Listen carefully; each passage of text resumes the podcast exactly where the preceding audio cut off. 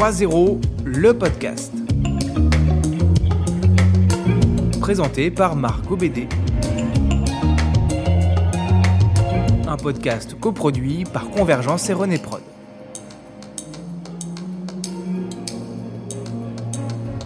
Ce podcast est une série d'interviews réalisées dans le cadre du Forum mondial 3.0. Zéro exclusion, zéro carbone, zéro pauvreté. Écrivains, responsables associatifs, élus, membres d'ONG, scientifiques, tous œuvrent pour atteindre ce 3-0 et on va les écouter. Épisode 1 Souba Brunel, fondatrice des Impactrices, collectif qui inspire, connecte et accompagne les actrices de la transition environnementale et sociétale.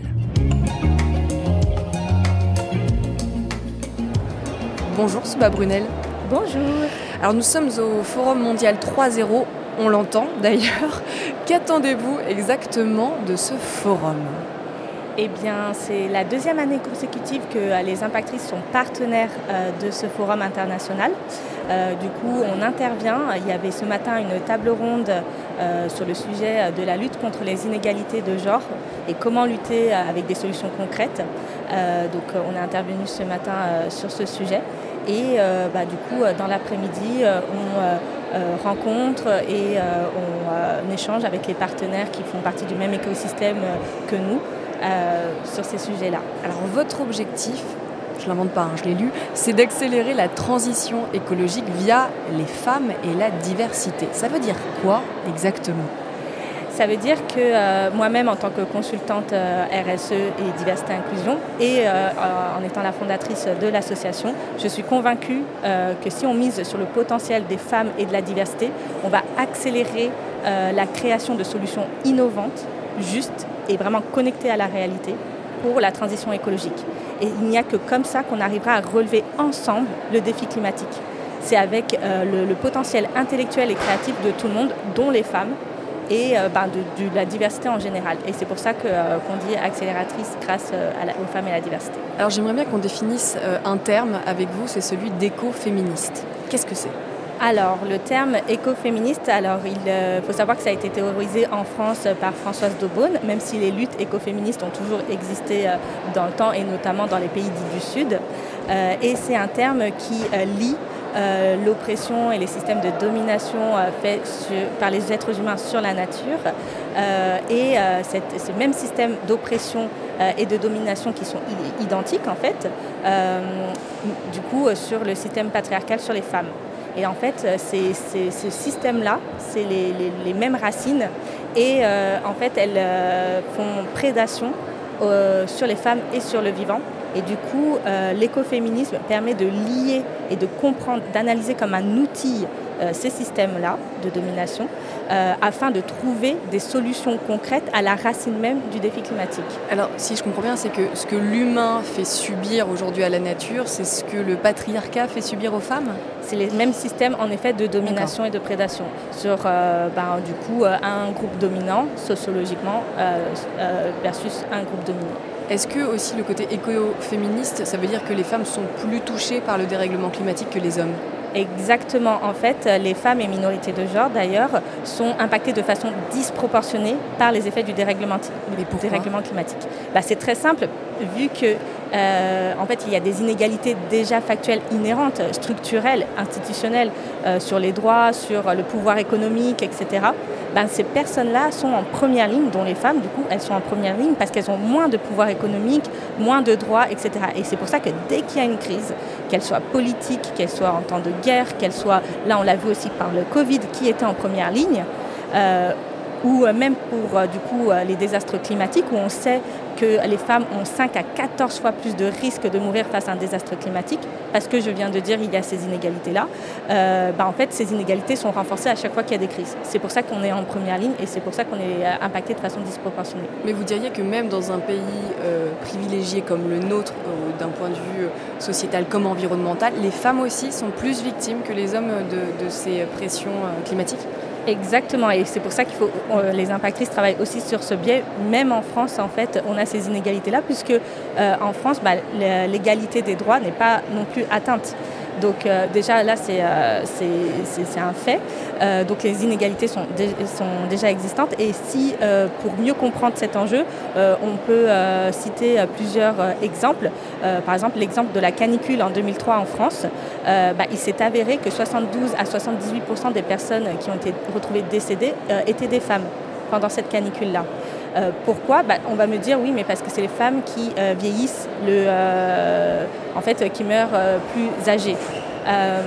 oui, mais il y a aussi des facteurs qui font que sociologiquement, euh, économiquement, elles sont en situation de vulnérabilité. C'est-à-dire que euh, ces femmes-là, euh, qui sont, du coup, ont été victimes de façon disproportionnée, étaient dans des zones, bah, du coup, plus, en tout cas, de désert alimentaire. Donc, elles avaient moins accès à l'eau, par exemple. Et on est en France. Elles, elles, sont sociabilisées comme étant femmes, donc elles avaient moins, comment dire, l'enjeu, où elles avaient plus peur de demander de l'aide. Euh, elles avaient aussi, il y a un fait aussi sociologique, c'est que euh, une fois que dans un couple hétérosexuel, euh, l'homme ou, la femme décède ou part, l'homme a plus tendance à retrouver rapidement une femme, la femme a plus tendance à rester seule. Ça, c'est chiffré? C'est chiffré, c'est statistique, et c'est pour ça c'est lié à la sociologie. et donc, du coup, bah, en fait, ces femmes-là étaient beaucoup plus seules. Donc, voilà, en fait, c'est une accumulation de raisons qui font que par ces inégalités-là systémiques, les femmes sont impactées de façon disproportionnée, et même en France. Et un autre exemple très concret et très euh, contemporain, bah, c'est le Covid. Euh, c'est jusqu'à 80 à 92% des femmes, euh, des, personnes en première ligne, c'est-à-dire qui ont le plus de contact avec les êtres humains pendant cette crise sanitaire, c'était des femmes.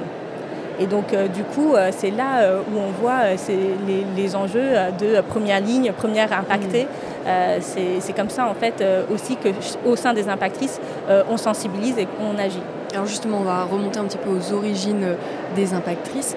Pourquoi vous, allez, vous avez voulu fonder ce, ce, mouvement Il me semble qu'il y a eu un premier déclic, je crois que c'était à 20 ans pendant vos études. Ah oui, oui c'était le, le, tout premier déclic, c'était je rentrais en école de commerce et clairement, euh, j'ai choisi l'école de commerce parce que je ne savais pas trop quoi faire, etc.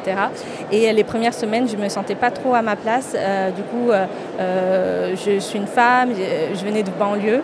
Et euh, j'arrive dans cette école parisienne, je n'avais pas trop les codes aussi. Et puis, euh, il y avait un jour un exercice euh, vraiment de business case où, en fait, il fallait, en gros, le professeur, on avait deux heures, le professeur nous avait divisé en, en groupe de cinq. Chaque groupe était une entreprise et on devait faire le maximum de chiffre d'affaires en produisant le maximum d'un produit. Quoi. Mmh. et en fait, on avait la meilleure note si on avait le super chiffre d'affaires en moins de deux heures. Donc avec euh, toutes les 30 minutes, euh, ça faisait une année. Quoi. Et en fait, tout le monde s'est mis, il y a eu cette... Euh, ouais, cette émulation, ok, ben, on va du coup faire importer ces pièces-là d'Indonésie pour les fabriquer en Inde parce que c'est moins cher et du coup on va les faire, on va faire parcourir ces produits-là pour le packaging en Philippines et ensuite les envoyer en Europe. En fait, bien sûr que si l'objectif c'était de faire le plus de chiffre d'affaires, bon, la réponse logique c'était ça.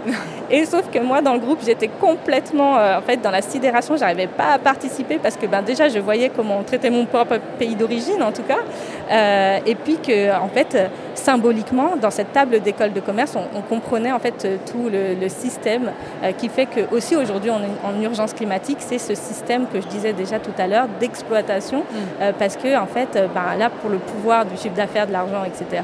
Ben, en fait, sans prendre en compte l'exploitation humaine, l'exploitation du vivant, euh, bah, en fait, on produisait. Et donc c'était euh, vraiment cette euh, allégorie du, système aujourd'hui. Et en fait, moi, j'ai eu le plus gros déclic là en disant, mais déjà, qu'est-ce que je fous là? Et ensuite, heureusement, dans cette même école de commerce, quelques semaines après, on avait un groupe de travail dans une entreprise pour faire nos premiers pas dans une entreprise. Et c'était sur l'audit environnemental. Ouf donc voilà, pour l'école, c'était pour qu'on travaille en, groupe. Et pour moi, c'était le déclic de OK, je peux faire sens dans ma vie en allant euh, sur ce sujet-là. Et c'est comme ça qu'en 2006, avant même que ce soit à la mode, etc., euh, je suis rentrée dans euh, ce qui va être aujourd'hui la RSE. Là, il y a déjà l'idée, en tout cas, des impactrices n'est pas encore là, mais la graine est germée. L'idée, je crois qu'elle née au moment de votre grossesse, c'est ça? Oui, c'est vrai que c'est toute une série de déclics. Euh, et c'est au moment de ma grossesse, en effet, j'étais euh, donc directrice RSE dans un grand groupe. Euh, et déjà, je me rendais compte, on était genre deux femmes avec en face de nous 14 hommes pour, ben, donc, dans un comité de direction. Je, je pense que beaucoup peuvent se reconnaître dans, dans, ce que je dis. Il y a des chances. et au moment de ma grossesse, en fait, ben, j'étais en, en, congé maternité. et en congé maternité, eh bien, j'avais ce luxe qu'on appelle du temps. Et c'était la première fois, après une douzaine d'années de, carrière hein, dans la RSE, que je me suis dit, bah, attends, je vais lire et je vais m'instruire sur la, la, partie scientifique de mon métier de RSE. Donc j'ai commencé à lire le rapport du GIEC. Euh, et je suis arrivée comme ça jusqu'au rapport. Vaste sujet. Exactement. Je suis arrivée comme ça jusqu'au rapport Midos, puisque encore une fois, j'avais du temps. Je, suis sortie un peu de cette, un, peu de cette roue du hamster. Euh, bon, j'adorais ma carrière, etc., mais j'avais pas eu ce temps-là. Et puis bon, on n'a pas appris ça en école de commerce de lire le rapport du GIEC, hein, on est d'accord. Ah bon? et donc du coup, c'était à ce moment-là précisément euh, que, que, que j'ai pris cette prise, enfin que j'ai eu cette prise de conscience sur l'urgence climatique. Et il y a eu un retour quand même qui n'a pas été facile. alors je ne sais pas si c'est le bon terme, mais vous avez un peu été mise au placard, c'est ça, à votre tour? Ça a été compliqué parce que bah, quand je suis revenue avec mes nouvelles idées, bon, bah, il y avait euh, voilà, des choses. Et puis en effet, euh, en étant euh, bah, revenue d'un congé maternité, non, le retour a été compliqué. Et en fait, c'est ça qui a fait que l'idée des impactrices a germé en disant, OK, c'est pas, enfin c'est pas normal, ce constat qui est paradoxal que les femmes sont quand même premières impactées, impactées de façon disproportionnée. On est sur le terrain, on est engagé, on le voit même ici à Convergence au forum, on voit euh, qu'on est quand même euh, surreprésentée en tant que participante, etc. Il y a beaucoup, beaucoup de femmes autour de nous, euh, donc on, est engagé. mais on reste paradoxalement sous-représentée, voire, voire absente des tables de décision comme moi j'étais au CODIR ou comme bah, quand là on parlait du Covid, les premières en, première ligne c'était des femmes, mais quand on voyait le comité scientifique à l'Elysée, même dans les médias, ils refont le monde, il y avait une couverture comme ça avec quatre hommes qui refont le monde tout seuls quoi. On, est, on reste absent de ces tables de décision, de discussion quoi, alors qu'on travaille tous pour le monde de demain. Et ça, ce serait lié justement au risque entre guillemets bah, d'avoir le congé maternité, d'être enceinte et donc moins disponible? Alors c'est une multitude de raisons, comme euh, j'expliquais tout à l'heure, c'est les multitudes de raisons qui euh, euh, font que les inégalités systémiques existent aujourd'hui. et en effet, une des raisons, oui, le, congé maternité, pour moi, ça a été un gros choc de... Ah bah, après une belle carrière, en plus j'étais récompensée chaque année avec des trophées en interne, en externe, etc. J'avais pas compris pourquoi il y avait ça. mais c'est des inégalités auxquelles on fait face. Mais pour moi, aujourd'hui, je, euh, euh, je suis très reconnaissante de mon propre parcours parce que c'est ça qui m'a permis de créer euh, l'association Les Impactrices pour notamment contrer cette inégalité-là à ma façon, donc à promouvoir la place des femmes dans toutes les sphères de décision de la transition écologique pour qu'on écrive les solutions, qu'on co-crée les solutions ensemble. et ça m'a aussi permis d'être à mon propre compte et donc du coup d'être moi-même consultante RSE et pour accompagner des organisations publiques, privées ou associatives pour accélérer la transition écologique avec ce marqueur spécial grâce au potentiel de la diversité des femmes. Alors là, on est au Forum mondial 3.0. Comment vous, à titre personnel, dans votre vie de tous les jours, vous contribuez à façonner ce monde 3.0, zéro exclusion, zéro carbone, zéro pauvreté? Quand je suis devenue maman, c'était en 2017. Euh, et ben personnellement, j'ai fait un choix très euh, euh, comment dire, audacieux euh, à ce moment-là parce qu'on on devait acheter l'appartement euh, où on était. Et en fait, j'ai convaincu mon mari que tout cet argent, au lieu de le mettre dans un appartement à Paris, où pour moi, après, c'est personnel, quand mon fils aura, pourra y vivre encore, voilà, quand il aura 30 ans et tout, il pourra plus y vivre justement parce qu'il fera 50 degrés. au lieu de mettre tout cet argent là, et ben, en fait, on a ouvert notre propre société d'investissement privé pour euh, en fait, euh, en fait, qui est spécialisé dans tout ce qui est justice climatique et transition énergétique, et notamment dans mon pays d'origine, euh, où ben, du coup il y a ma famille. L'Inde. L'Inde, parce que vous avez évoqué les deux, j'étais là, Indonésie ou Inde, Oui, tout à l'heure j'avais dit c'est mon pays d'origine et j'avais évoqué les deux, mais en effet je suis franco-indienne, je suis née en France et mes racines sont en Inde euh, et ma famille est là-bas aussi. Et donc euh, pourquoi en fait cette société d'investissement est très euh, importante pour moi? C'est un engagement personnel parce que c'était dans ce choix-là personnel qui est né en même temps que mon fils en 2017. et donc tout l'argent de toute une vie bah, en fait, je l'ai investi dans cette entreprise avec mon, mon, associé qui est mon mari. Et en gros, on est spécialisé vraiment sur tout ce qui est transition énergétique avec ce prisme de justice climatique et notamment avec des projets qu'on finance dans mon pays d'origine en Inde qui est euh, bah, en fait, c'est la même logique que pour les femmes, qui est euh, les premiers impactés. Les pays dits du Sud sont les premiers impactés et les derniers responsables. Donc voilà. Bien, merci beaucoup, Souba Brunel. Je rappelle que vous avez fondé donc les Impactrices, oui. collectif qui inspire, connecte et accompagne les actrices de la transition environnementale et sociétale. Merci. «